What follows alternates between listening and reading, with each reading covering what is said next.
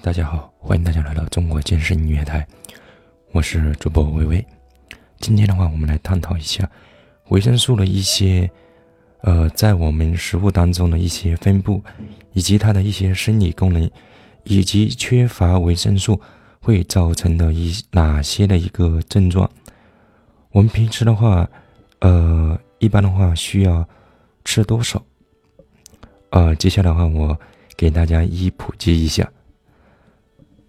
首先的话，我我们来呃说一下，呃水溶性维生素当中的 B 一，呃它的别名叫做硫胺素。它一般的话是在那个干酵母当中的话含量比较的丰富，当然的话在豆类、瘦肉啊以及米糠当中的话含量也是比较多的。它的话啊，在我们的生理功能当中的话，它第一，它参与了。三磷酸循环和 ATP 的这样一个生成，ATP 的话，这个三磷酸循环的话，我们在在初中的化学当中的话都有所接触，这样一个生理的一个化学啊化学公式，呃，就是三磷酸循环的过程当中啊，还有这个 ATP 的生成，ATP 啊能量。第二啊。它在糖和蛋白质代谢中，它是起了很关键的这样一个作用。第三点的话，它啊，呃，就是维生素 B 一与乙乙酰胆碱的合成啊，乙酰胆碱的合成的话，分解啊都是很有关系的。而如果缺乏维生素 B 一的话，它会啊有哪一些的症状呢？呃，主要的话，它会表现在神经。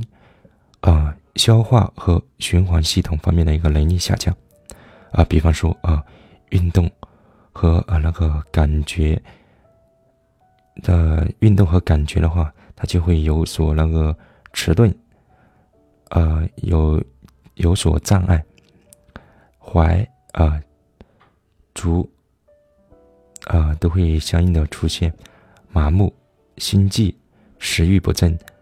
呕吐和便秘等，当然严重的话会多发性神经炎和脚气病。说的话一般啊，像啊有些小伙伴可能的话自身的话啊有脚气啊，可以适当的补充点维生素 B 一。而，普通人的话，他需要补充多少呢？啊，普通人的话一般的话。难得的话，一天的话补充量在一点四毫克每天。女生的话，一般的话每天在一点三毫克。当然的话，运动员的话，他的需要量的话会可能会比较大一点。呃，建议的话，呃，如果是训练期的话，每天在五到十毫克。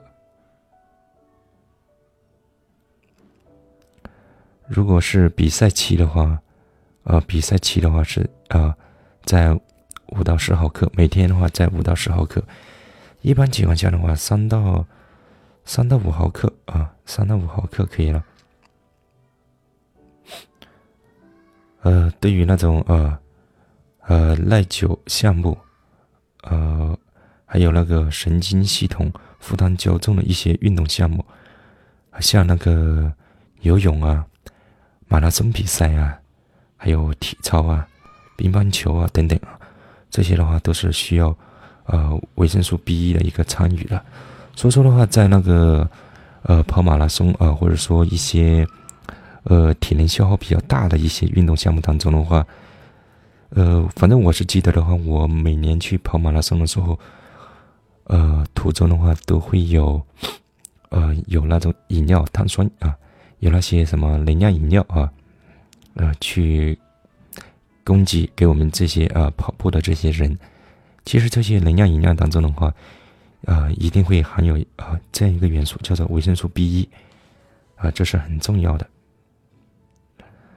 还有个，接下来我们讲一个维生素 B 二，维生素 B 二的话，它的那个别名叫做核核黄素，核黄素，它在我们的动物的一个肝脏当中的话，含量比较多一点。呃，酵母啊，还有鸡蛋，以及绿色的蔬菜当中的话含量比较多。它的话在我们人体当中起到这样一个什么样的个作用呢？它也是两方面。第一的话，它也是呃参与三磷酸循环。啊，三磷酸循环的话，这个过程当当中的话，它呃呃会给予我们人体啊提供一定的瞬间的一个能量啊，会可以提供能量。呃，还有一个就是在呼吸链当中的一些酶的辅哦产嗯，是一个辅酶的这样一个啊部分啊，与那个有氧代谢与有氧代谢能力它是啊比较有关系。第二点的话。是糖啊，糖，呃，糖酵啊，糖酵解酶的这样一个有效的一个呃功能物质。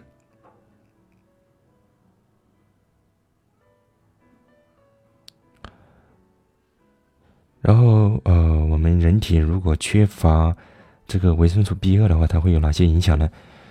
第一个的话，它肯定会影响到那个铁的吸收了和利用了。第二点的话，会那个肌肉无力，呃，耐久力会受损，容易疲劳。第三点的话，会产生口口角炎，还有个鼻炎、皮炎啊，不是鼻啊，皮皮肤啊，皮肤发炎啊，皮炎。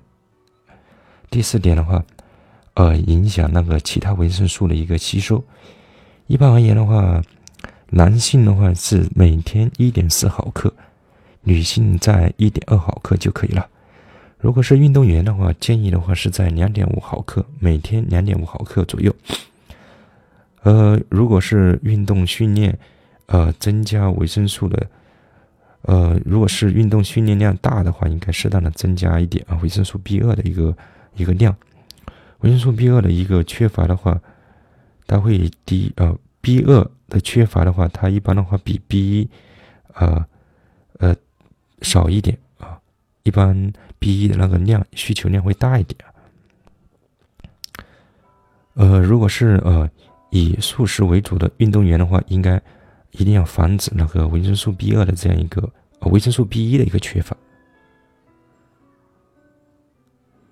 哦，素食当中啊，说错了啊，素食当中的话。呃，如果是以素食为主的这些运动员的话，应该要那个呃防止维生素 B 二的一个缺乏，因为 B 二的话，呃，它这个缺乏啊，一般的话会低于 B 一。但是素食如果素食总是素食的话，B 二的话肯定啊会有所缺乏。有时候这个比一比二，我有时候也会很搞混。因为它们的差别的话，其实也有所差别，但是差别不是特别的大。然后我们讲一下维生素 B 六啊，维生素 B 六它，呃，一般在我们的蛋黄、肉、鱼还有乳制品啊、谷物、花生、大豆啊、酵母当中的话啊比较多一点。其实那个酵母当中的话含有维生素 B 一、B 二、B 六啊都是比较多的。然后它的话，维生素 B 六的话，它有什么功效呢？它其实主要是促进那个氨基酸的一个转化和那个血红蛋白的一个合成。第二点的话，它在那个免疫功能和类胆固醇活性当中的话，具有啊多种功能性。第三点的话，它能够促进我们胎儿大脑和神经的一个发育。所以说的话，这个呃有点 B 二的话和那个 D。DHN 呢？那个叫什么？DHN 应该是的？DNH 还是 D DHN 呢？啊，就是那个也是能够促进我们大脑的一个呃发育的啊，尤其这个大脑神经的发育啊这一块的话，就是如果啊你家带小宝宝了啊，或者说怀孕期的话，你适当的补充点维生素 B 六啊是非常好的。如果单纯性缺乏，呃，缺乏这个维生素 B 六啊，这个是比较少、比较少见的。呃，它一般的话是和呃 B 族维生素缺乏同时存在。如果缺乏的话，会出现眼、鼻、口啊周啊周围的一个脂溢性的一个皮炎，呃贫血，呃也有可能的话，对我们那个心脏病的一个发生，呃发生率会增加。呃，在国外那边的话，一般的话，男性的话是每天两毫克，女性女性啊一点六毫克。中国的话，十八岁以上的话，一般的话，每天的话一点二毫克。五十岁啊，五十岁左右的话，一般的要一点五毫克，每天啊。然后的话，这个 B 六的话，如果你运动量大的话，呃，这个也没关系啊。这个需求量不是特别的，需求量不是特别的高，呃，对于运动员而言的话，呃，B 六啊，摄入的话跟普通人的话相同就好了，不需要啊特别就像不需要特别像 B 一一样啊，呃，对于运动员的话那个量可能会增加，但是 B 六不一样啊，维生素 B 六的话它那个摄入量的话与那个普通人相同就可以了，不需要啊特意的增加。呃，其实目前的话，科学研究的话，如果缺乏那个维生素 B 六的话，它是啊可以提高呃运动能力的。哎，其实我这点我不是很想得通哦，缺乏缺少维生素 B 六，它可以提高运动能力。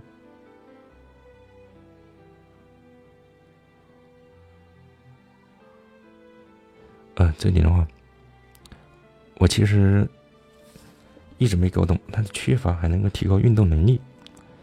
呃，这个的话暂且暂定啊，这个等待那个科学研究吧。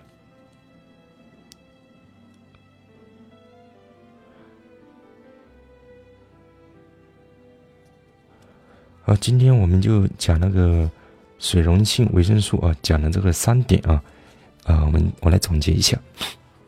啊，第一个的话是那个维生素 B 一啊，维生素 B 一的话，其呃，B 一的话，它主要是表现在如果缺乏的话，它主要表现在神经、消化啊、消化和循环系统方面能力的一个下降啊。然后还讲了一个维生素 B 二，B 二的话，它主要如果缺乏的话，它会影响我们铁的吸啊铁的吸收和利用。会表现出那个肌肉无力、耐久力受损、容易疲劳、口角炎、皮炎、呃鼻炎、呃皮炎啊，我总是说错这个词。第四点的话，它会影响那个维生素的一个吸收。然后还有一个讲到一个就是维生素 B 六了啊，维生素 B 六的话，它一般呃很少是单纯性的一个缺乏，一般的话都会跟那个 B 族维生素的话同时缺乏。如果缺乏的话，它一般会出现眼啊、鼻啊、口啊周边的一个，呃，发生一个脂呃脂溢性的一个皮炎啊、贫血，对我们心脏病呢增加了一个概率啊，也也会提高。呃，除了那个维生素 B 六啊，它与呃摄入量的话，无论是普通人也好，运动员也好，它摄入量的话都没太大的变化。维生素 B 一就不一样了啊，它。呃，如果是运动量大一点的话，它要需要适当的增加一点点。然后 B 二的话，呃，B 二的话也是一样啊。B 二的话，它的普通人的话，它会量少一点。呃，运动员的话量会增大增加一点，就是 B 六比较特殊一点啊。B 六的 B 六的话，呃，同时又是非常重要，它可以促进我们。呃，大脑和神经的一个发育，尤其对于那个，呃，尤其对于那个胎儿啊，怀孕的一些孕妇来说的话，这点的话，要尤其呃重视一下，要适当的补充一些，呃，维生素 B 六。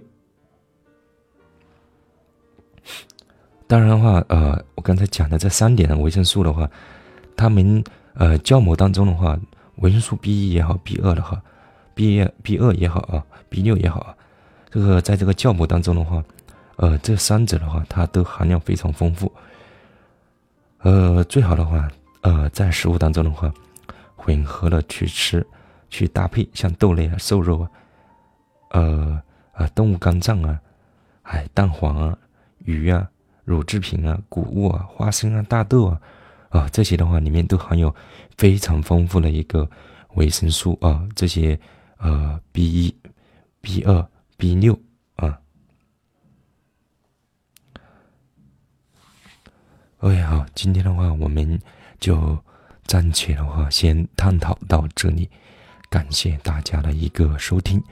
如有不明白或者说有建议，呃，欢迎留言或者私信给我。感谢您的一个关注和收听，下期不见不散，再见。